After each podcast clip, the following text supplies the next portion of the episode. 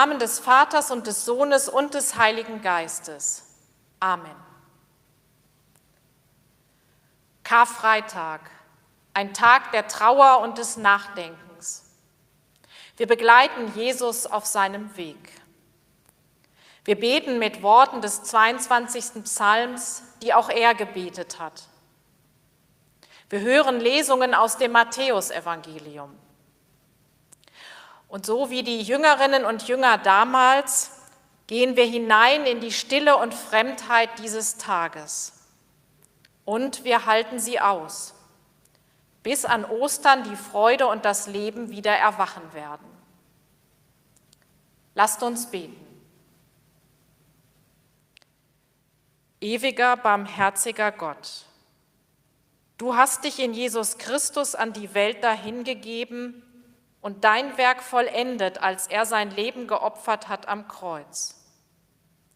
Hilf uns, das Geheimnis deiner Liebe zu erkennen, das sich in seinem Leiden und Sterben verbirgt, dir zur Ehre, jetzt und in Ewigkeit. Amen. Es war um die sechste Stunde, da kam eine Finsternis über das ganze Land. Es war um die sechste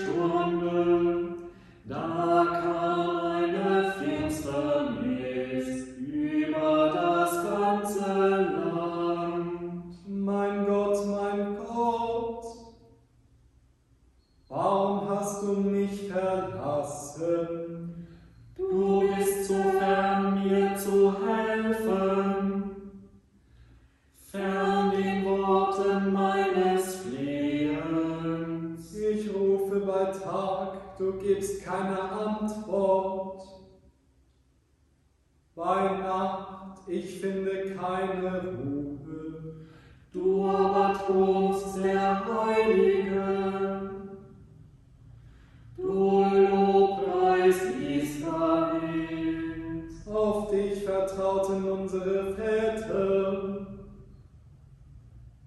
Sie vertrauten, du hast sie gerettet. Zu dir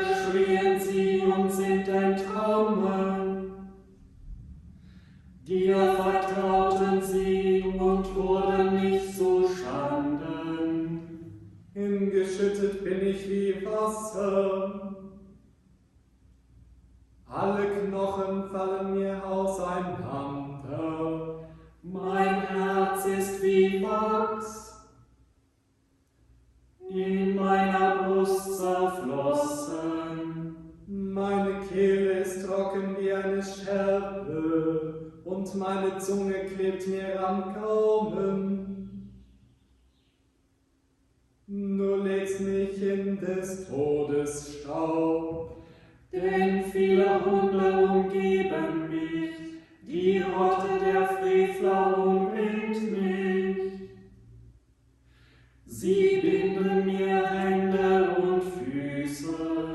Ich kann all meine Knochen zählen. Doch sie gaffen und starren mich an. Sie teilen unter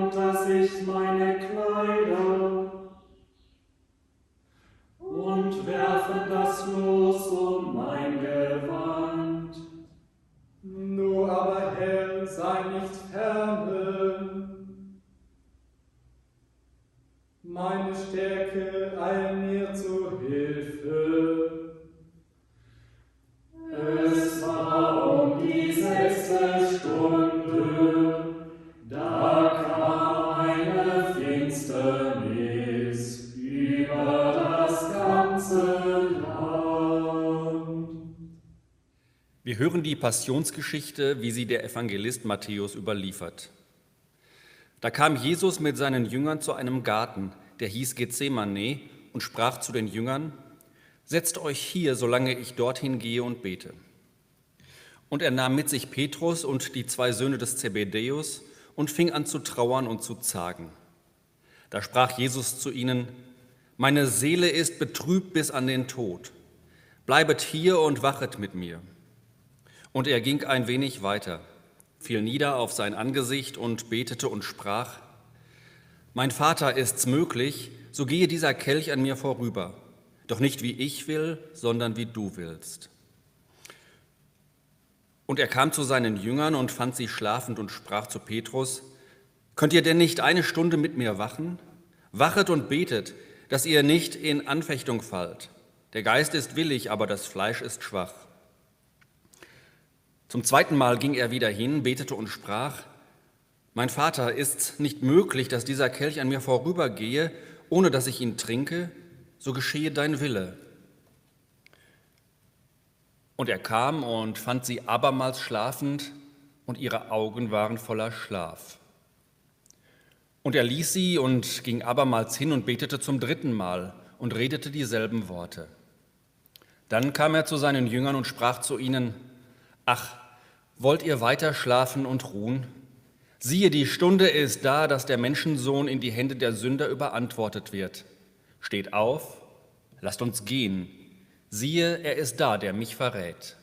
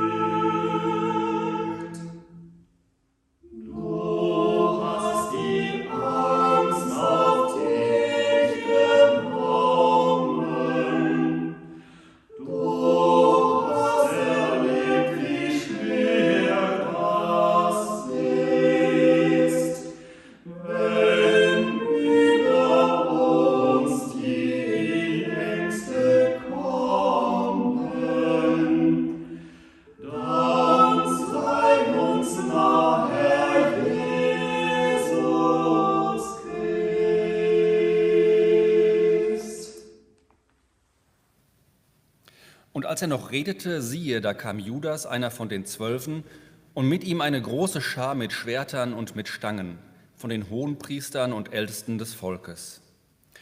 Und der Verräter hatte ihnen ein Zeichen genannt und gesagt, welchen ich küssen werde, der ist's, den er greift. Und alsbald trat er zu Jesus und sprach, sei gegrüßet, Rabbi, und küsste ihn. Jesus aber sprach zu ihm, mein Freund, Dazu bist du gekommen? Da traten sie heran und legten Hand an Jesus und ergriffen ihn. Und siehe, einer von denen, die bei Jesus waren, streckte die Hand aus und zog sein Schwert und schlug nach dem Knecht des Hohenpriesters und hieb ihm ein Ohr ab. Da sprach Jesus zu ihm, Stecke dein Schwert an seinen Ort, denn wer das Schwert nimmt, der soll durchs Schwert umkommen. Oder meinst du, ich könnte meinen Vater nicht bitten, dass er mir sogleich mehr als zwölf Legionen Engel schickte? Wie würde dann aber die Schrift erfüllt, dass es so geschehen muss? Zu der Stunde sprach Jesus zu der Schar, ihr seid ausgezogen wie gegen einen Räuber mit Schwertern und mit Stangen, mich zu fangen. Habe ich doch täglich im Tempel gesessen und gelehrt, und ihr habt mich nicht ergriffen.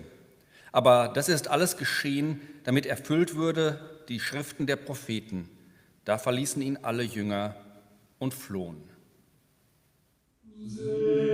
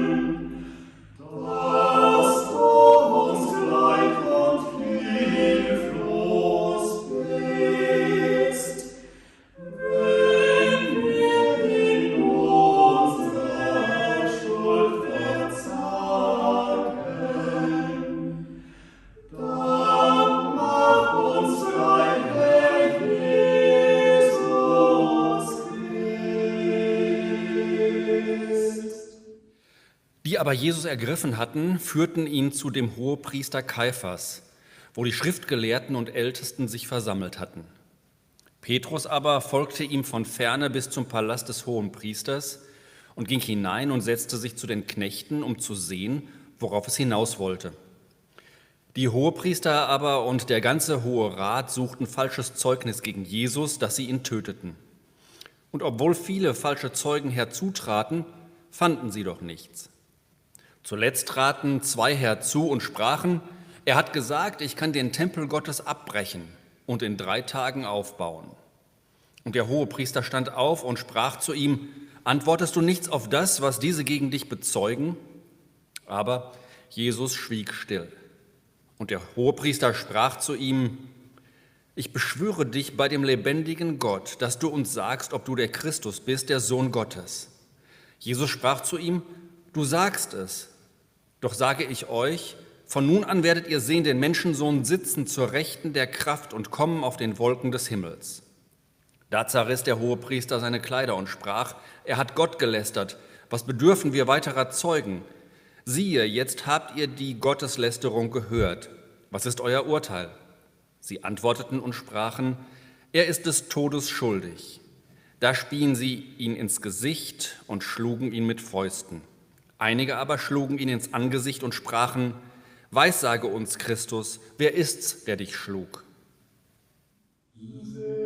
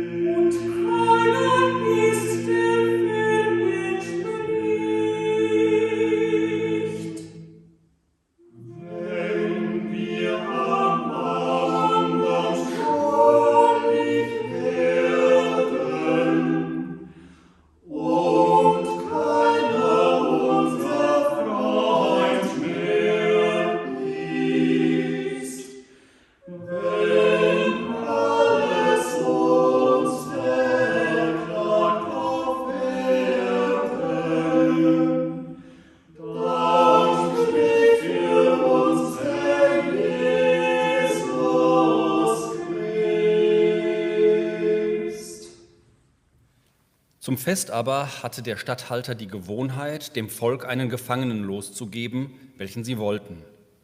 Sie hatten aber zu der Zeit einen berüchtigten Gefangenen, der hieß Jesus Barabbas.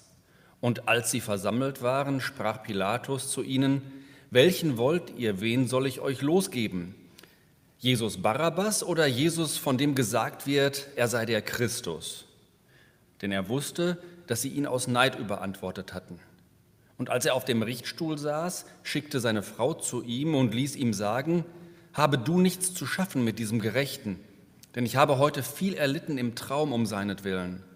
Aber die hohen Priester und Ältesten überredeten das Volk, dass sie um Barabbas bitten, Jesus aber umbringen sollten. Da fing der Statthalter an und sprach zu ihnen, welchen wollt ihr? Wen von den beiden soll ich euch losgeben? Sie sprachen Barabbas. Pilatus sprach zu ihnen, was soll ich denn machen mit Jesus, von dem gesagt wird, er ist der Christus? Sie sprachen alle, lass ihn kreuzigen. Er aber sagte, was hat er denn Böses getan? Sie schrien aber noch mehr, lass ihn kreuzigen. Als aber Pilatus sah, dass er nichts ausrichtete, sondern das Getümmel immer größer wurde, nahm er Wasser und wusch sich die Hände vor dem Volk und sprach, ich bin unschuldig an seinem Blut, seht ihr zu.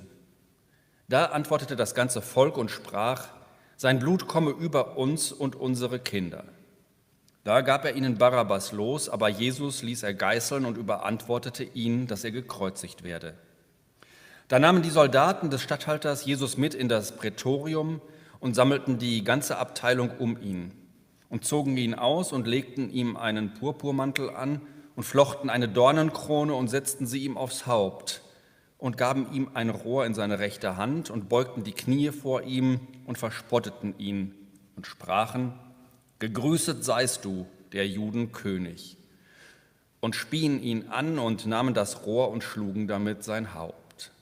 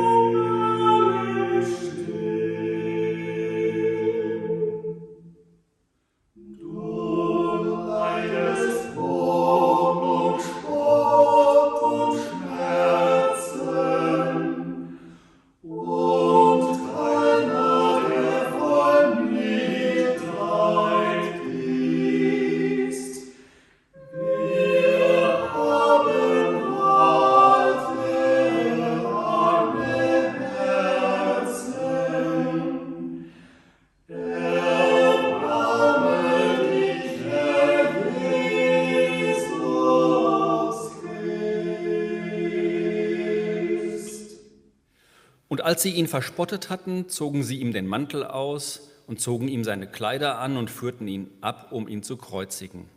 Und als sie hinausgingen, fanden sie einen Menschen aus Kyrene mit dem Namen Simon. Den zwangen sie, dass er ihm sein Kreuz trug. Und als sie an die Stätte kamen mit Namen Golgatha, das heißt Schädelstätte, gaben sie ihm Wein zu trinken mit Galle vermischt. Und als er es schmeckte, wollte er es nicht trinken. Als sie ihn aber gekreuzigt hatten, verteilten sie seine Kleider und warfen das Los darum. Und sie saßen da und bewachten ihn. Und oben über sein Haupt setzten sie eine Aufschrift mit der Ursache seines Todes. Dies ist Jesus, der Judenkönig. Und da wurden zwei Räuber mit ihm gekreuzigt, einer zur rechten und einer zur linken. Die aber vorübergingen, lästerten ihn und schüttelten ihre Köpfe und sprachen, der du den Tempel abbrichst und baust ihn auf in drei Tagen. Hilf dir selber, wenn du Gottes Sohn bist, und steig herab vom Kreuz. Desgleichen spotteten auch die Hohenpriester mit den Schriftgelehrten und Ältesten und sprachen, anderen hat er geholfen und kann sich selber nicht helfen. Ist er der König von Israel, so steige er nun vom Kreuz herab. Dann wollen wir an ihn glauben. Er hat Gott vertraut. Der erlöse ihn nun, wenn er Gefallen an ihm hat denn er hat gesagt, ich bin Gottes Sohn. Desgleichen schmähten ihn auch die Räuber, die mit ihm gekreuzigt waren. Und von der sechsten Stunde an kam eine Finsternis über das ganze Land bis zur neunten Stunde. Und um die neunte Stunde schrie Jesus laut, Eli, Eli, lama asabtani. Das heißt, mein Gott, mein Gott, warum hast du mich verlassen? Einige aber, die da standen, als sie das hörten, sprachen sie, der ruft nach Elia. Und sogleich lief einer von ihnen, nahm einen Schwamm und füllte ihn mit Essig und steckte ihn auf ein Rohr und gab ihm zu trinken. Die anderen aber sprachen, Halt, lass sehen, ob Elia komme und ihm helfe. Aber Jesus schrie abermals laut und verschied.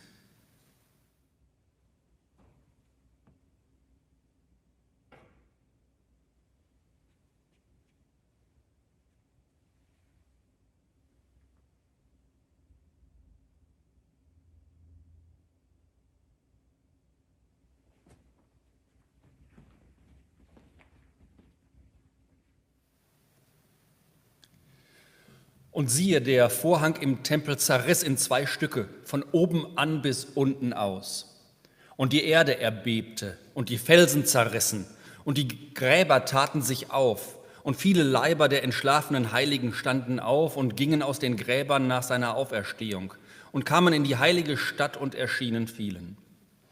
Als aber der Hauptmann und die mit ihm Jesus bewachten, das Erdbeben sahen und das, was geschah, erschraken sie sehr und sprachen, Wahrlich, dieser ist Gottes Sohn gewesen.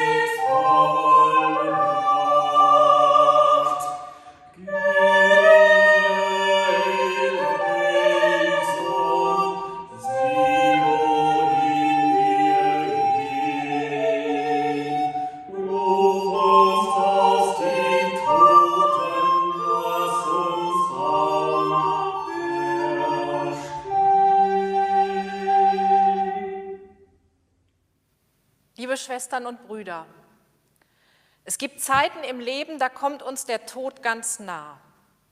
Wenn wir das Leid sehen, das Menschen einander zufügen, wenn liebe Menschen schwer krank werden, wenn sie sterben, wenn wir selbst in Sorge vor schwerer Krankheit sind oder wenn wir nicht wieder gesund werden, wenn wir den eigenen Tod fürchten und den Tod anderer, die uns lieb sind. Dann spüren wir die Verlassenheit, die auch Christus am Kreuz fühlte, als er schrie, mein Gott, mein Gott, warum hast du mich verlassen? Aber bei diesem Dunkel, durch das Christus am Karfreitag geht, bleibt es nicht. Es bleibt nicht bei der Gottverlassenheit. Denn Gott selbst steigt hinab in das Reich des Todes. Gott leidet mit, Gott zeigt sein Mitleid. Und damit deutet sich die Wende an. Kein Mensch ist im Sterben, im Tod von Gott verlassen. Gott ist da und Gott steht bei. Und so geschieht das Wunder. Das tote Holz des Kreuzes beginnt zu grünen. Es wird zum Symbol des Lebens, zum Lebensbaum. Wir erkennen, das Leben ist stärker als der Tod. Das Leben wird auch jetzt siegen. Das Nein wird zum Ja und das Dunkel zum Licht. Wir, wir werden nicht sterben, sondern auferstehen. Der Tod ist nicht das letzte Wort, das über unser Leben gesprochen wird. Noch ist das eine Hoffnung. Aber die Hoffnung keimt schon auf. Gott, lass jetzt unsere Hoffnung grünen und wachsen und bald Früchte tragen. Amen.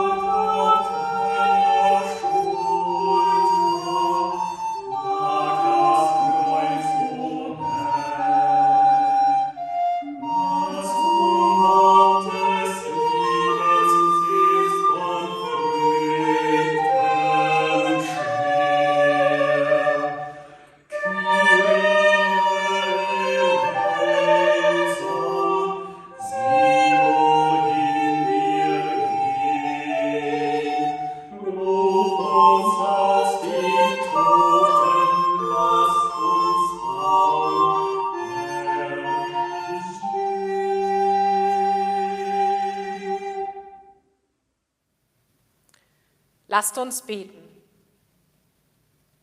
Ewiger Gott, In Jesus Christus bist du vom Himmel gekommen und Mensch geworden, uns zugute.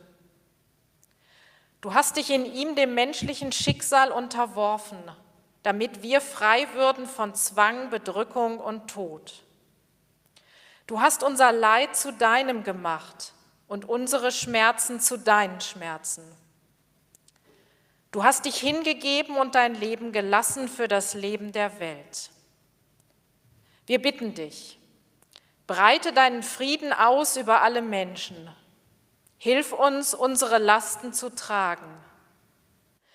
Gib den Verzweifelten neue Hoffnung, den Sterbenden deine Nähe, den Traurigen deinen Trost. Stärke unseren Glauben und halte ihn lebendig durch den Heiligen Geist. In der Stille bringen wir nun unsere persönlichen Anliegen und beten für die Menschen, die uns nahestehen und nennen in der Stille ihre Namen.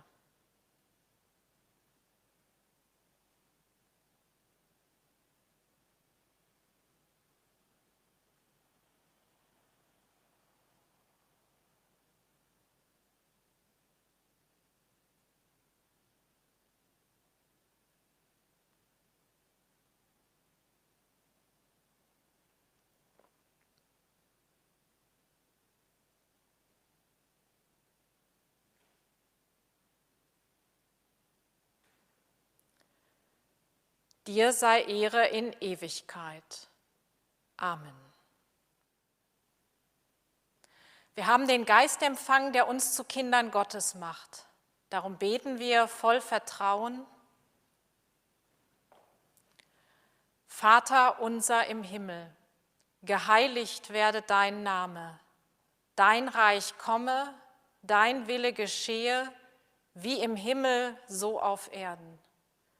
Unser tägliches Brot gib uns heute und vergib uns unsere Schuld, wie auch wir vergeben unseren Schuldigern. Und führe uns nicht in Versuchung, sondern erlöse uns von dem Bösen. Denn dein ist das Reich und die Kraft und die Herrlichkeit in Ewigkeit. Amen. Und nun geht hin im Frieden des Herrn. Der Gott des Friedens heilige dich durch und durch, dass du ganz samt Leib, Seele und Geist und unversehrt bewahrt werdest für das Kommen unseres Herrn Jesus Christus. Treu ist er, der dich ruft. Er wird's auch tun. Amen.